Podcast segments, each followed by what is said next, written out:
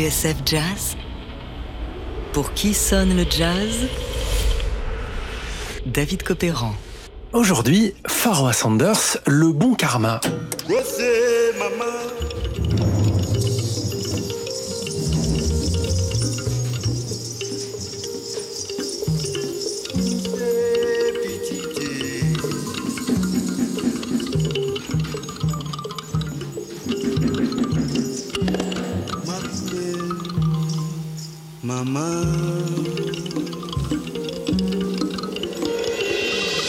Des tambours, une voix, un piano à pouce. Pour John Coltrane, Koulos et Mama en 1965 est un nouveau départ. Et oui, encore un.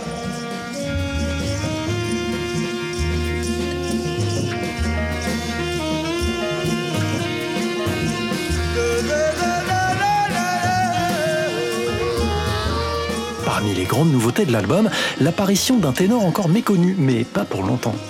Il a 25 ans et a grandi dans la petite ville de North Little Rock, dans l'Arkansas. Il s'appelle Pharrell Sanders, mais depuis un séjour dans l'orchestra de Sun Ra, il a gagné son surnom, Pharoah. Aux dernières nouvelles, peut-on lire dans la revue Jazzot, Pharoah Sanders est la principale attraction de la formation de Coltrane, qui finirait par pâlir devant la puissance démentielle de son apprenti, trop vite devenu sorcier.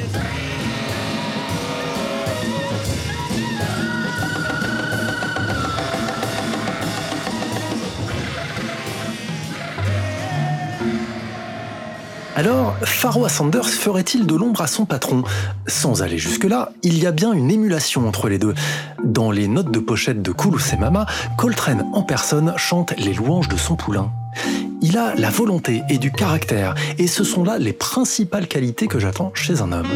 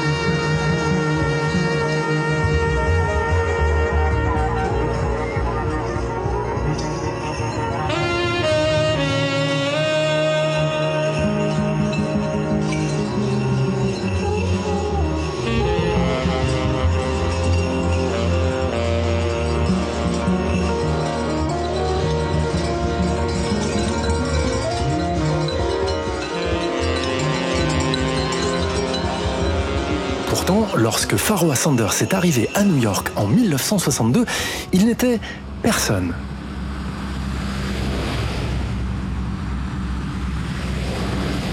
C'est en stop qu'il a traversé le pays, sans un sou en poche, afin de rallier la Mecque de l'avant-garde.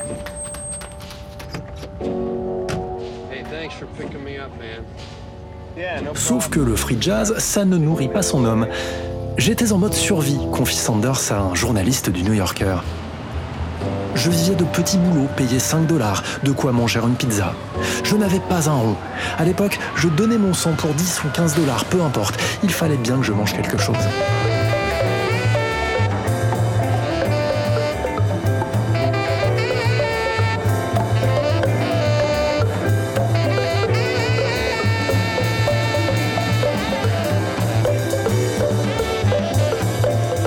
À propos de New York, Pharoah se souvient, j'avais l'impression d'une grande ville hurlante. Alors, pour se faire entendre, le jeune ténor n'a eu d'autre choix que de se forger un son, un son énorme.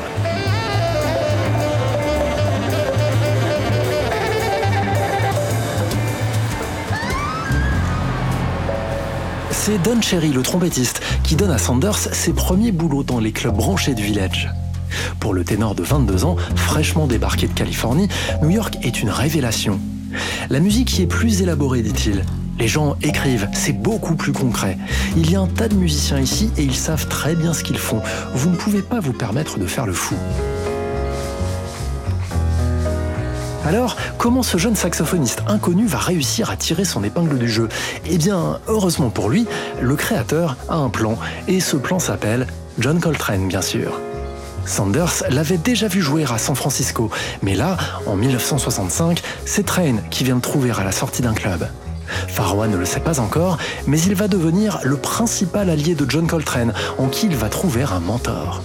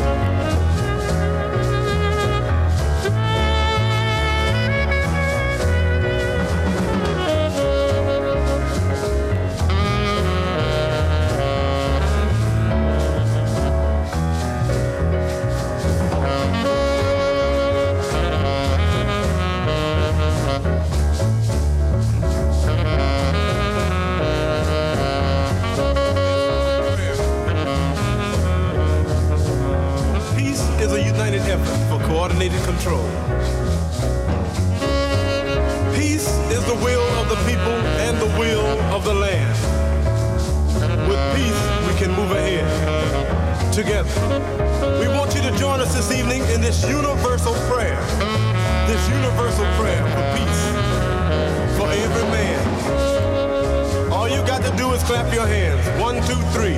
One, two, three. One, two, three. One, two, three.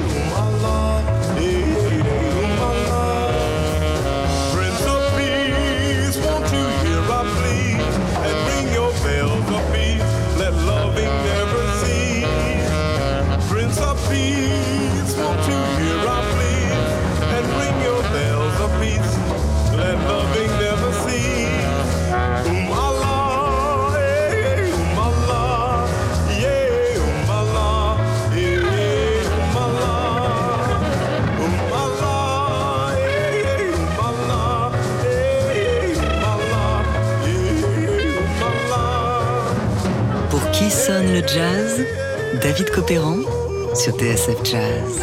Aujourd'hui, Pharoah Sanders, le bon karma. Pharoah Sanders est un musicien dont la musique est à la fois intense et élégante, puissante et raffinée, empreinte d'un lyrisme d'une profondeur tout à fait étonnante. Pendant un peu plus d'un an, jusqu'à la disparition de John Coltrane en 1967, Pharoah fait ses gammes à ses côtés.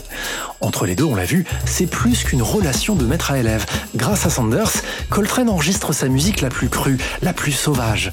Mais il s'offre aussi quelques moments de répit, comme dans l'album Expression, où on l'entend à la flûte, doublé par Sanders au piccolo. Les deux se complètent admirablement bien.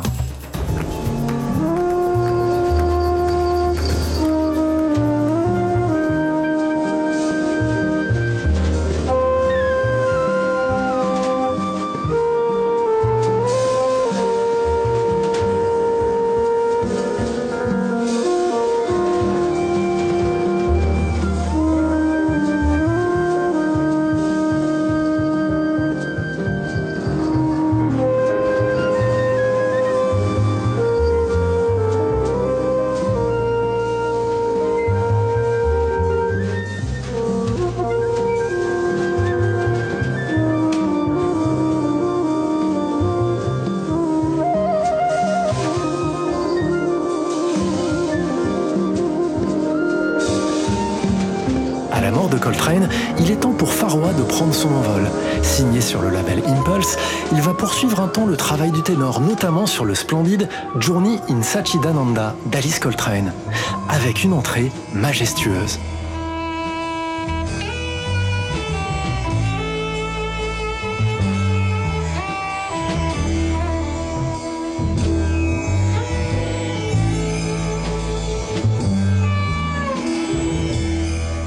Dans un long entretien publié de concert par Jazzot et Jazz Magazine en 1968, Pharoah Sanders décrit par le menu son travail sur le son.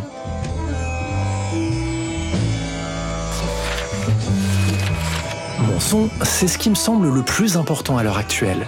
Plus je le forme vers ce que je voudrais qu'il soit, plus il influencera mes réactions musicales.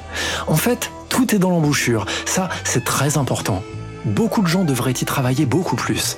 Vous devriez arriver à contrôler votre embouchure complètement, au point où vous pouvez tirer toute la musique que vous voulez, ou plutôt tout y mettre.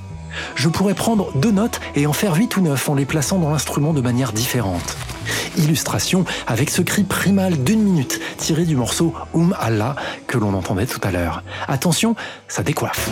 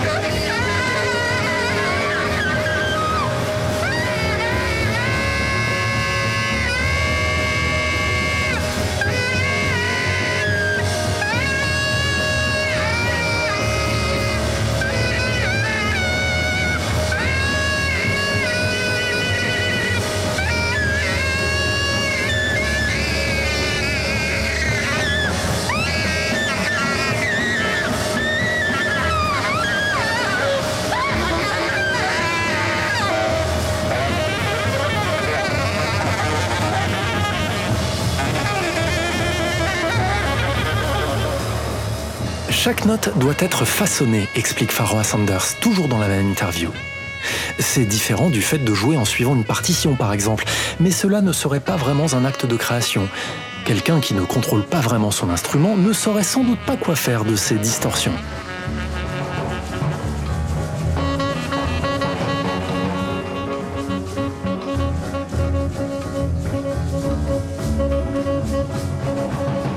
Ce n'est pas que j'essaie de tout jouer parfaitement, poursuit le ténor, mais j'essaie d'atteindre un niveau plus élevé d'émotion et de feeling.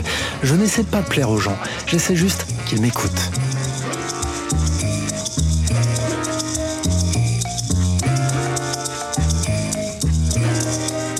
Voilà quelques-uns des secrets de Pharoah Sanders, un homme qui paraît totalement débranché des contingences terrestres. Un taiseux, fasciné par l'Égypte, le monothéisme et l'islam, qui ne lit pas les journaux, ne se préoccupe pas de la guerre du Vietnam et avoue ne pas parler beaucoup avec les gens, trouvant seulement la paix dans la méditation. Je veux me sentir libre, dit-il.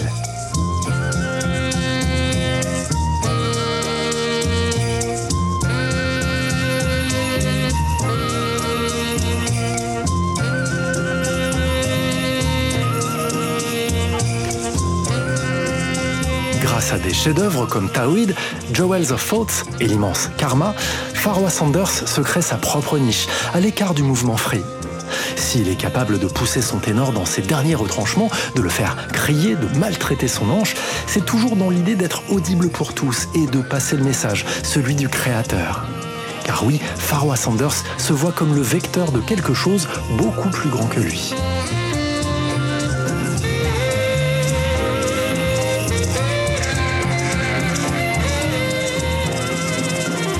Du free jazz, le saxophoniste Albert Taylor a dit un jour que si Coltrane était le père, Pharoah Sanders serait le fils et lui le Saint-Esprit. Jolie formule. Ce que Sanders aura retenu de Coltrane, c'est ce que Philippe Carl explique dans son livre Free Jazz Black Power, l'incantation. Des morceaux qui progressent lentement et laissent entrer la spiritualité, la religion et la transe. Une ascension qui conduit en général à une improvisation explosive.